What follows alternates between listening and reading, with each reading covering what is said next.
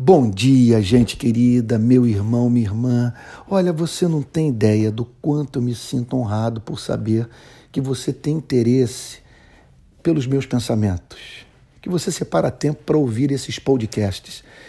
Eu peço a Deus que esses nossos encontros matinais sempre colaborem para o enriquecimento da sua vida intelectual. Eu quero deixar um abraço aqui hoje para o povo moçambicano. É o terceiro país no qual as minhas mensagens é mais ouvida. Dia 29 de julho eu estarei saindo do Rio de Janeiro a fim de me dirigir para Beira, com o propósito de conhecer as famílias que foram socorridas por nós após a passagem do ciclone Idai. Eu estive no país há coisa de, de dois ou três meses conheci as áreas afetadas, fotografei, filmei, mandei as imagens para o Brasil e o povo brasileiro se mobilizou e agora nós estamos socorrendo essa gente preciosa. E a minha intenção, após visitar Beira, é estar em Maputo com os líderes e pastores locais a fim de compartilhar com eles o Evangelho. Quero deixar um abraço àqueles que me acompanham dos Estados Unidos, que é o segundo país no qual sou mais ouvido, e também manifestar o meu carinho pelos irmãos e amigos de São Paulo, que é a segunda cidade, somente abaixo do Rio de Janeiro, na qual os meus podcasts é, contam com mais atenção. Muito obrigado, muito obrigado mesmo. Gente querida, ontem eu fui do céu ao inferno.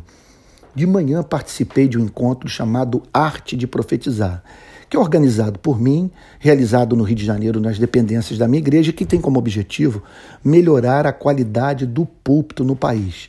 Já tivemos um encontro em São Paulo e a intenção levá-lo para outras regiões é, do Brasil.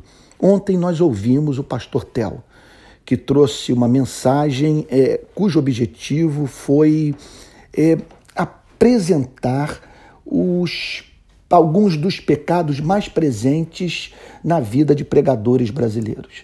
Ele ressaltou, por exemplo, o pregadores que pregam a Bíblia, mas não pregam o Evangelho, porque uma coisa é pregar a Bíblia, outra coisa é pregar o Evangelho. O Evangelho é uma mensagem que está dentro da Bíblia e o Evangelho é a mensagem central das Sagradas Escrituras. Aliás, as Sagradas Escrituras têm que ser interpretadas à luz do Evangelho.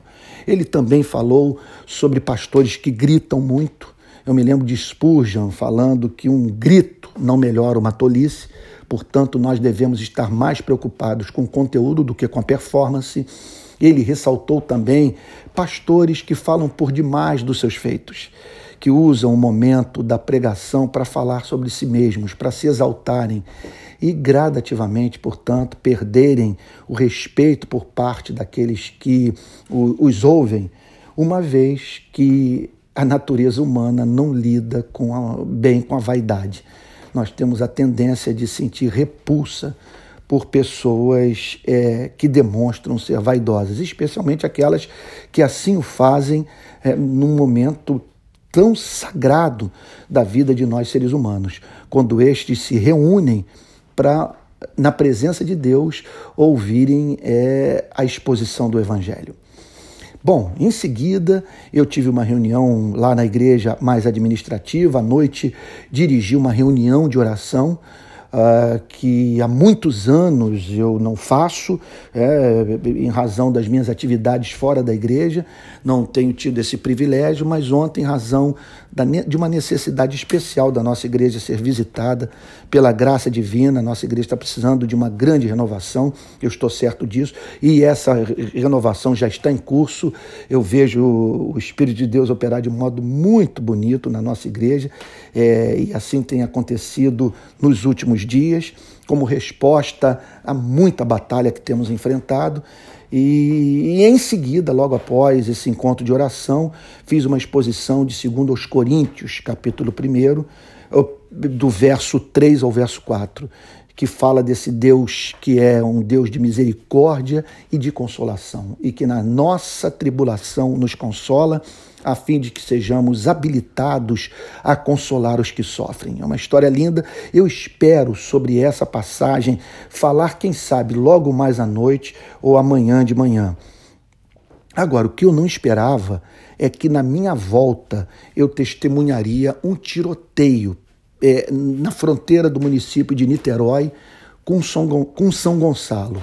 Foi uma troca de tiros entre policiais e bandidos, três bandidos num carro e dois foram feridos e caíram do lado do automóvel que, que, que dentro do qual estavam. É, e um saiu correndo, eu vi correndo, entrando numa comunidade.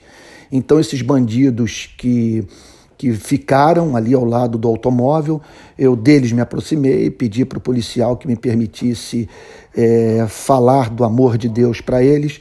O policial, de uma forma muito relutante, permitiu que eu pregasse o, o evangelho para os dois rapazes, um com um tiro que me pareceu que acertou a nuca.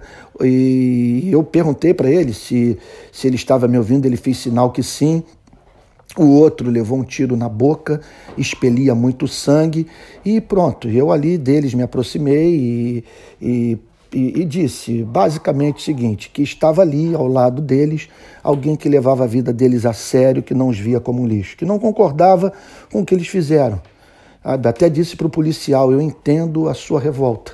Eu entendo, eu sou filho de policial e, e trabalho com policiais no Rio de Janeiro.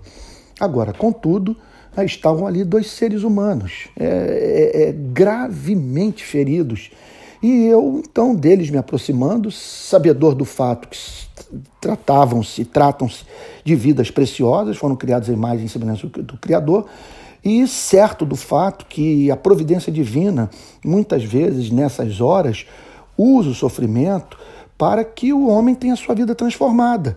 Sabe, o bandido, naquele momento, recobre, portanto, o entendimento de que ele foi criado por uma vida diferente daquela que está vivendo. E, portanto, foi o que eu fiz. Sabe, falei de Jesus Cristo para eles. Não foi fácil, porque a população estava muito indignada, porque depois pessoas se aproximaram. Quando eu me aproximei do carro, pessoas vieram atrás de mim. É aquela história: ah, tá com pena, leva para casa, hipócrita, bandido bom é bandido morto, esses desgraçados e tal.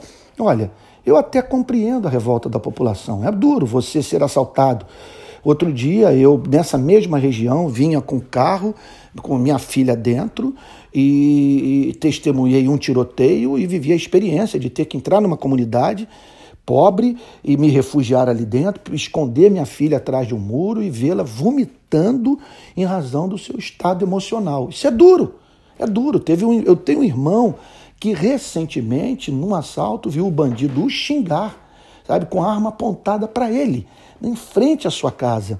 É uma experiência muito dura e eu, eu, eu, conheço essa realidade. Eu trabalho em comunidades e, lido com segurança pública, mas eu tenho que ser sóbrio.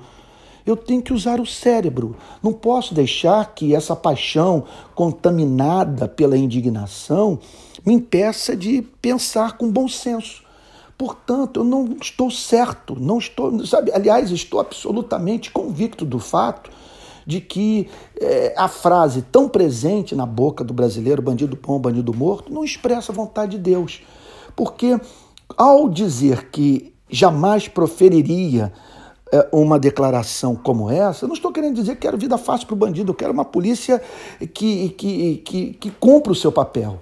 Sabe, eu celebro o chamado policiamento ostensivo, não quero bandido solto solto, perdão, levando desgraça para a vida de seres humanos. Mas olha, eu, o que eu espero é que as leis sejam cumpridas.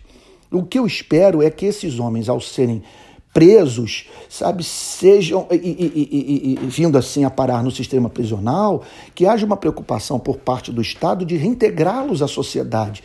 Como também eu espero que o Estado atue profilaticamente, de maneira que os fatores predisponentes à prática do crime sejam combatidos na raiz, de maneira que vivamos em modelos de sociedade que não extraem de nós o que nós temos de pior. Nós funcionamos melhor quando temos acesso à educação de qualidade, quando vivemos com dignidade, sabe, em moradias decentes e, e temos emprego e conseguimos, portanto, botar o pão na mesa. É para esse tipo de mundo que eu penso que o cristianismo nos chama para viver. Olha, obrigado por ter me ouvido, um forte abraço, que Deus o guarde e que nesses altos e baixos da vida, que o Espírito Santo guarde e lhe dê consolação e direção para sempre glorificar a Cristo.